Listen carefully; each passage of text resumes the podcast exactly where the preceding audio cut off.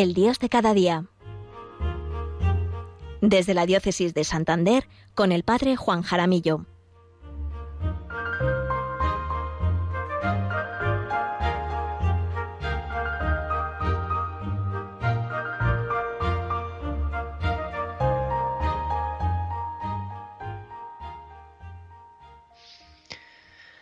Buenos días, queridos oyentes de Radio María. Buenos días a todos los voluntarios de Radio María que hacéis posible esta retransmisión, que hacéis posible que este programa llegue hasta allí donde cada uno se encuentra. Soy el padre Juan Jaramillo, párroco en el Valle de Mena, en la provincia de Burgos, diócesis de Santander, y les hablo desde la parroquia de Nuestra Señora de las Altices, en Villasana, de Mena ponemos en manos de María Santísima estas reflexiones hoy, 12 de noviembre, que celebramos a San Josafat, mártir. El nombre de este programa me gusta mucho, como ya os lo he dicho muchas veces, el Dios de cada día. Y es que es así.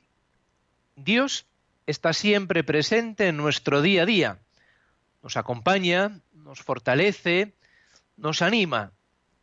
Yo estoy con vosotros todos los días hasta el final de los tiempos. Y esta promesa de Jesús sigue siempre presente y siempre válida, porque Dios es fiel, porque Dios permanece, Dios no cambia, Dios es fiel. Somos nosotros los que cambiamos por nuestros altibajos, por nuestras desconfianzas, pero Jesús es el mismo ayer, hoy y siempre. Es bueno que nos preguntemos cómo es este Dios de cada día, o mejor, cómo es este Dios, cómo es nuestro Dios en el día a día, en mi día a día. Claro, habrá quienes le reconozcan, habrá quienes le dejan pasar, o habrá algunos que simplemente ni idea, que creen, pero nada más, que no se preguntan más. Porque, y esto es muy importante, porque según sea mi experiencia de este Dios, así será mi día a día. Vamos a acercarnos al Evangelio y vamos a conocer en esta mañana un poquito más a este Dios con nosotros, a este Dios que nos busca, que me busca aquí, ahora, en mi presente concreto.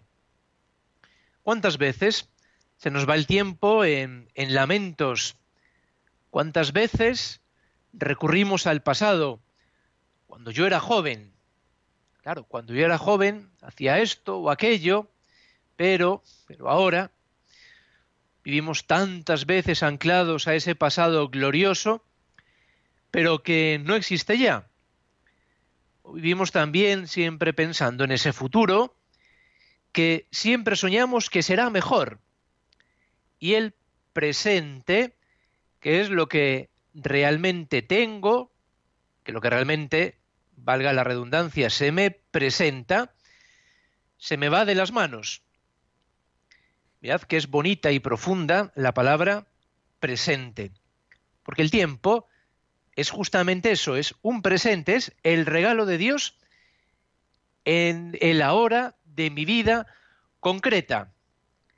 El tiempo que Él me concede para ser feliz aquí y ahora. Porque esto es ser cristiano, ser feliz en el tiempo. Pero, pero claro, alguno se puede preguntar, pero ¿puedo ser feliz con este problema? ¿Puedo ser feliz en medio de esta pandemia que parece que no tiene fin? ¿Puedo ser feliz ante las malas noticias que, más que alegrarme, me llevan, nos llevan al pesimismo, a la desconfianza? ¿Puedo ser feliz ah, con esta enfermedad? ¿Puedo ser feliz? La respuesta es sí, el ángel le dice a María, alégrate, llena de gracia. Y a los pastores les dice el ángel, que es lo que vamos a contemplar en Navidad, os anuncio una gran alegría, que será para vosotros y para todo el pueblo. Y en la misa de cada día, como acabamos de escuchar, nos proclaman el Evangelio diciéndonos lectura del Santo Evangelio. ¿Y qué significa Evangelio? Literalmente, buena noticia. Y las bienaventuranzas, que son el camino de vida del cristiano, que son alegraos y regocijaos. De hecho, así se titula la exhortación del Papa sobre la santidad en este mes de noviembre, que lo hemos iniciado justamente con la celebración de todos los santos. Y el Papa Francisco, en el primer número de esta exhortación, nos dice, asimismo, el Evangelio es la buena noticia y las buenas noticias nos alegran. Todos queremos escuchar buenas noticias. Y dice el Papa, todos debemos ser buenas noticias para los demás. De ahí que como, cristianos vivamos con alegría. Cristo ha resucitado, pero muchas veces nos cuesta pasar del Viernes Santo. Nos quedamos ahí, como los discípulos de Maús, nosotros esperábamos los mismos apóstoles también esperaban. Y esta actitud nos lleva siempre a la tristeza y al pesimismo. El Evangelio, la vida cristiana, nos brinda siempre mucho realismo y nos ayuda a vivir con los pies en la tierra y con la mirada puesta en la eternidad, nuestra patria definitiva. Y es muy importante que vivamos siempre en la realidad con sus alegrías y con también con sus tristezas, con sus momentos de, de gozo, pero también con esos momentos de sufrimiento, de cruz, porque esto es la vida real. En la vida ideal no hay problemas. En la vida ideal todo es muy bonito. En la vida ideal no hay contrariedades. Pero esa no es la vida real, por eso es ideal. Pero ¿dónde nos santificamos? ¿En la vida ideal? No, en la vida real, en nuestro día a día, que es ahí donde Dios nuestro Señor nos quiere, y es más, Él vivió una vida real. Durante 30 años estuvo en Nazaret, estuvo ahí viviendo con José, con María Santísima, ejerciendo el oficio de carpintero y siendo un vecino más del pueblo, un vecino muy especial por supuesto, pero era uno más que compartía las alegrías del pueblo, las tristezas del pueblo cuando alguien moría, cuando pasaba alguna desgracia. Jesús también pasó por ello y luego tres días de predica tres años de predicación en las que pasó también en medio las vivió en medio de alegrías, por supuesto, pero también en medio de contrariedades, en medio de cruz. La palabra del Señor es una llamada, es una invitación a la esperanza, es una invitación a la confianza. Partimos del hecho que nuestro mundo nos ha hecho desconfiados. Nos cuesta confiar en los demás, pues siempre estamos mirando a ver si no nos van a engañar. Leemos, de hecho, siempre la letra pequeña de un contrato a ver si no nos están colando algo. Y entonces en este mundo, ¿cómo puedo confiar en Dios? Hoy, más que nunca, los cristianos tenemos que lanzar un mensaje de esperanza y de confianza en Dios a los que nos rodean. Y lanzar un mensaje de esperanza, pero también nosotros tenemos que ser esperanza, tenemos que ser confianza, tenemos que ser fortaleza. Ante las malas noticias que cada minuto nos bombardean, parece que nuestras pequeñas seguridades se tambalean o, peor aún, que nuestras pequeñas seguridades se nos desmoronan. Parecíamos la sociedad que lo había conseguido todo. Se nos quedaba pequeño este mundo y teníamos que ir a la conquista del espacio, otros planetas. sin haber solucionado primero tantos y tantos problemas nuestros. Y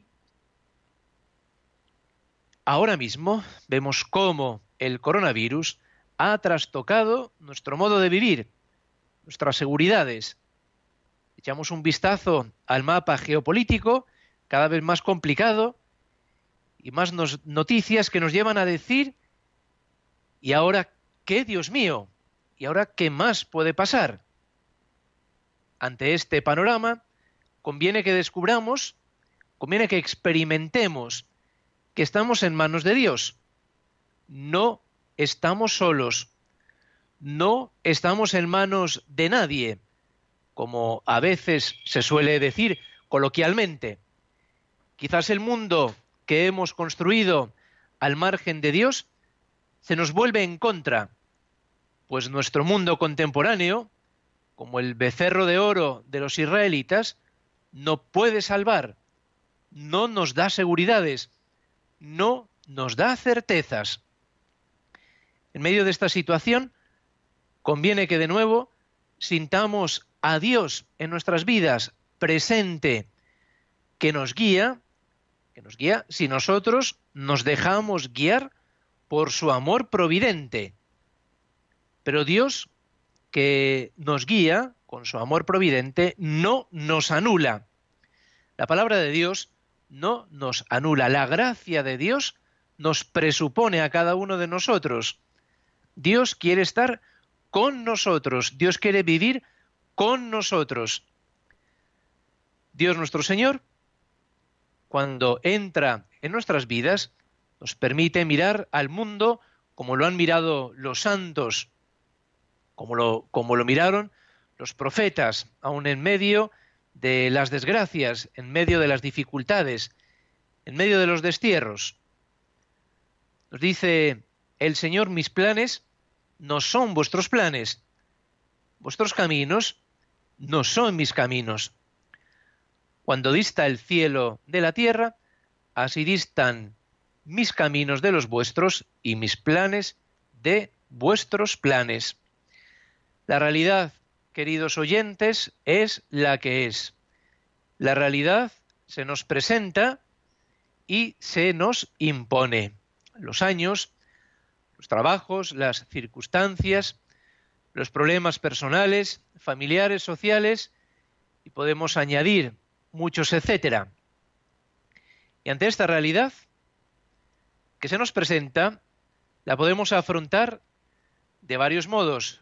Nos podemos resignar, pero la resignación tiene siempre un cariz negativo y pesimista.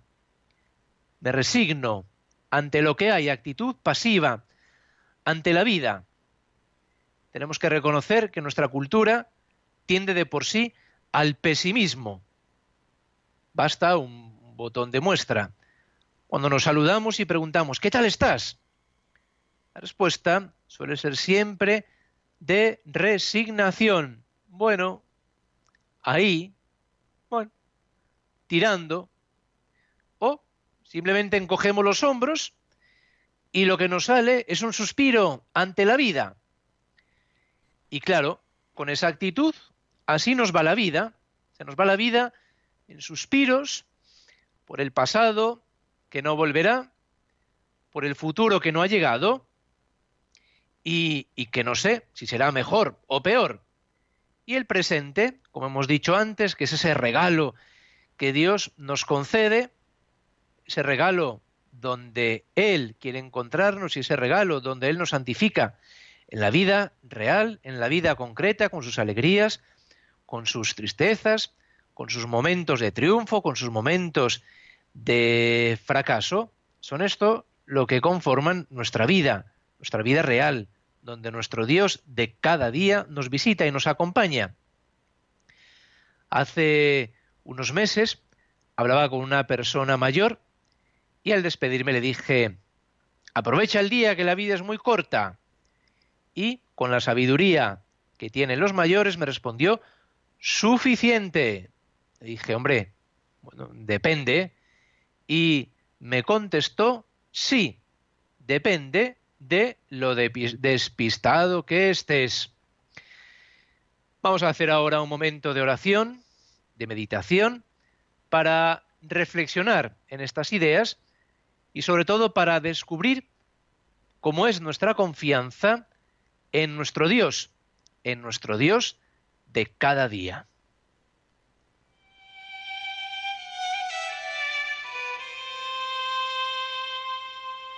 En el centro más profundo de mi ser, el deseo más sincero es amarte.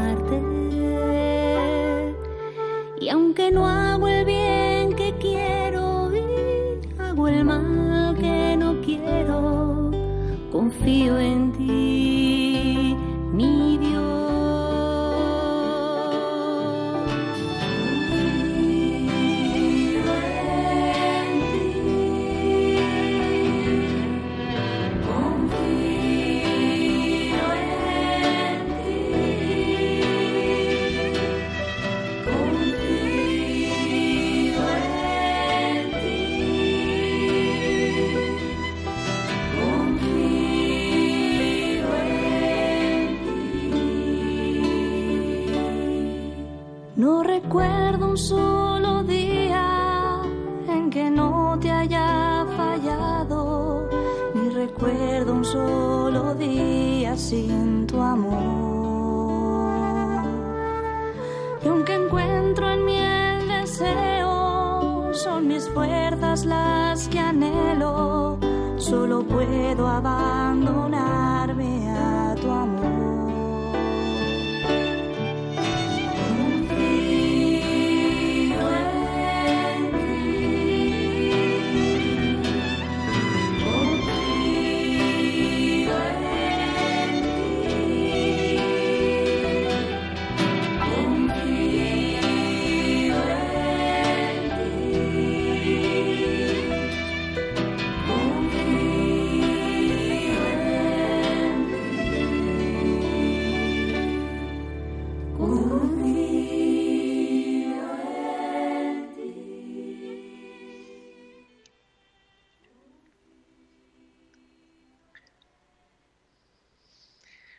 Preciosa jaculatoria que podemos repetir hoy y siempre a lo largo de nuestro día.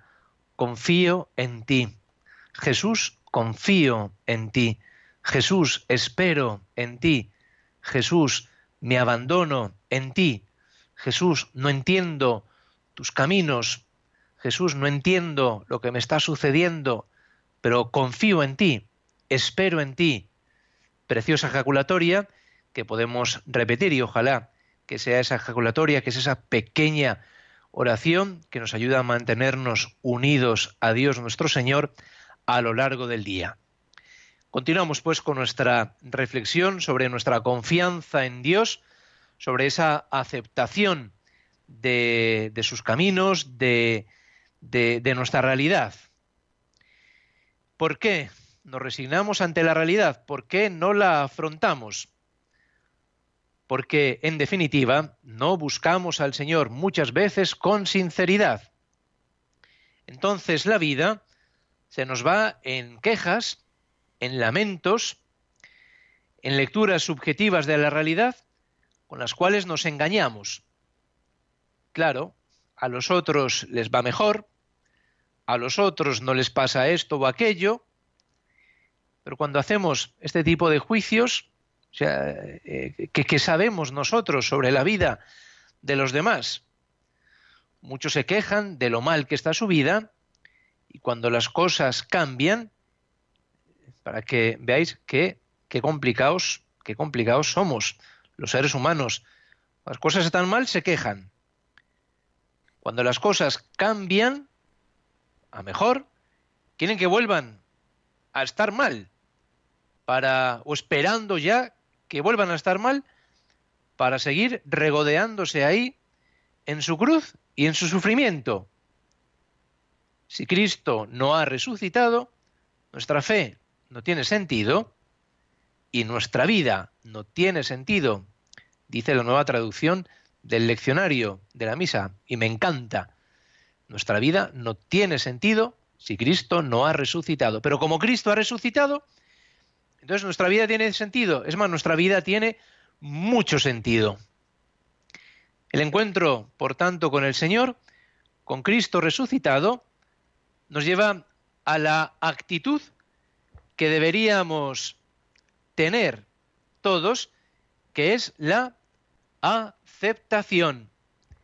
Es en la aceptación donde se encuentra la madurez de una persona y la madurez de la vida espiritual y cristiana. Cristo, en el huerto de los olivos, ¿qué es lo que le, pide al Padre? Que le ayude a acoger, a aceptar su voluntad, Padre. Si es posible, aparte de mí este cáliz, pero no se haga mi voluntad sino la tuya. Precioso ejemplo del Señor que nos invita también a nosotros a acudir más a la oración, especialmente ante los momentos de dificultad, ante los momentos de prueba, para tratar de, de comprender aquellos aspectos de nuestra vida que simplemente pues no entendemos, de situaciones de nuestra vida que nos desbordan. Dice San Agustín, teme la gracia de Dios que pasa y no vuelve. El Señor, como dice el Evangelio, pasa por nuestras vidas por medio de los acontecimientos diarios, los alegres o dolorosos, los que sean. Y ahí está Él. Ojalá que nosotros sepamos acogerle cuando se nos presente, independientemente del momento en el que nos encontremos. El Señor viene a buscarnos, el Señor viene a, buscarme. Por ello, nunca es tarde para acoger a Dios en nuestras vidas. De ahí que nosotros también aprendamos a ser pacientes en nuestra propia vida y pacientes con los que nos rodean. Dios tiene su tiempo para cada uno. Dios a mí me espera y Dios tiene su tiempo para cada alma. Vamos a rezar ahora, todos juntos, una oración que el Papa Francisco reza con frecuencia, la oración de Santo Tomás Moro, mártir, que la escribió, la rezaba en medio de su sufrimiento, en medio también de su pasión. Esto nos dice mucho. Vamos pues a rezar todos juntos. Dice Santo Tomás Moro. Concédeme, Señor, una buena digestión y también algo que digerir. Concédeme la salud del cuerpo, con el buen humor necesario para mantenerla. Dame, Señor, un alma santa, que sepa aprovechar lo que es bueno y puro, para que no se asuste ante el pecado, sino que encuentre el modo de poner las cosas de nuevo en orden concédeme un alma que no conozca el aburrimiento, las murmuraciones, suspiros y los lamentos, y no permitas que sufra excesivamente por ese ser tan dominante que se llama yo. Dame, Señor, el sentido del humor. Concédeme la gracia de comprender las bromas, para que conozca en la vida un poco de alegría y pueda comunicársela a los demás, así sea.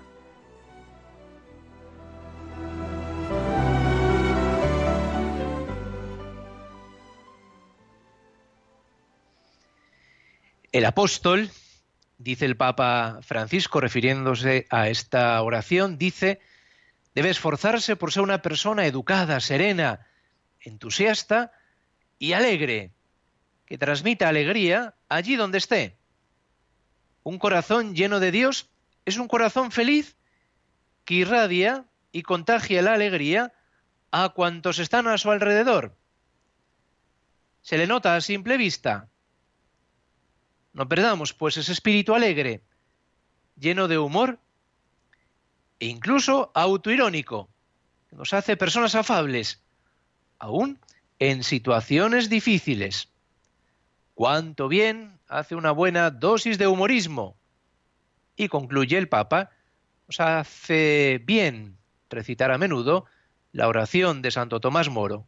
Dice el Papa, yo la rezo todos los días y me va bien. Pues bien, que también nosotros, como el Papa, la recemos cada día y podamos decir, la rezo cada día y me va bien.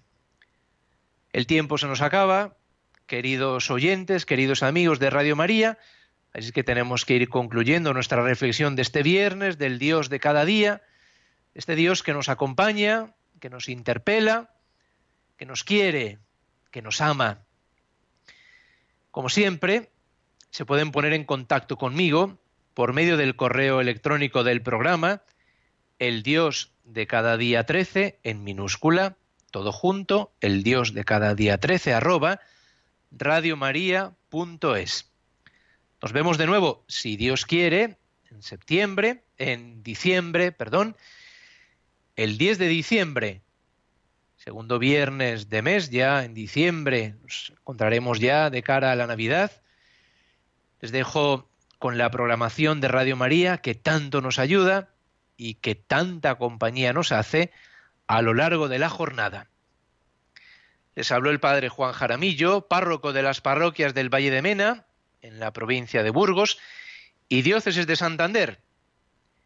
Gracias por estar ahí como cada viernes para compartir nuestra fe y nuestra alegría en nuestro Dios, en nuestro Dios de cada día que nos quiere, que nos acompaña.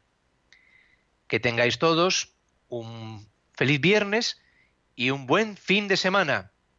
Dios les bendiga.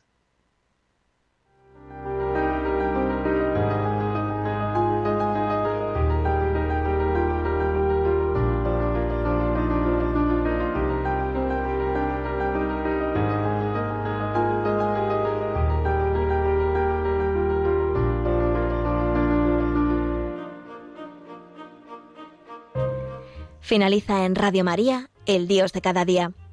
Desde el Obispado de Santander con el Padre Juan Jaramillo.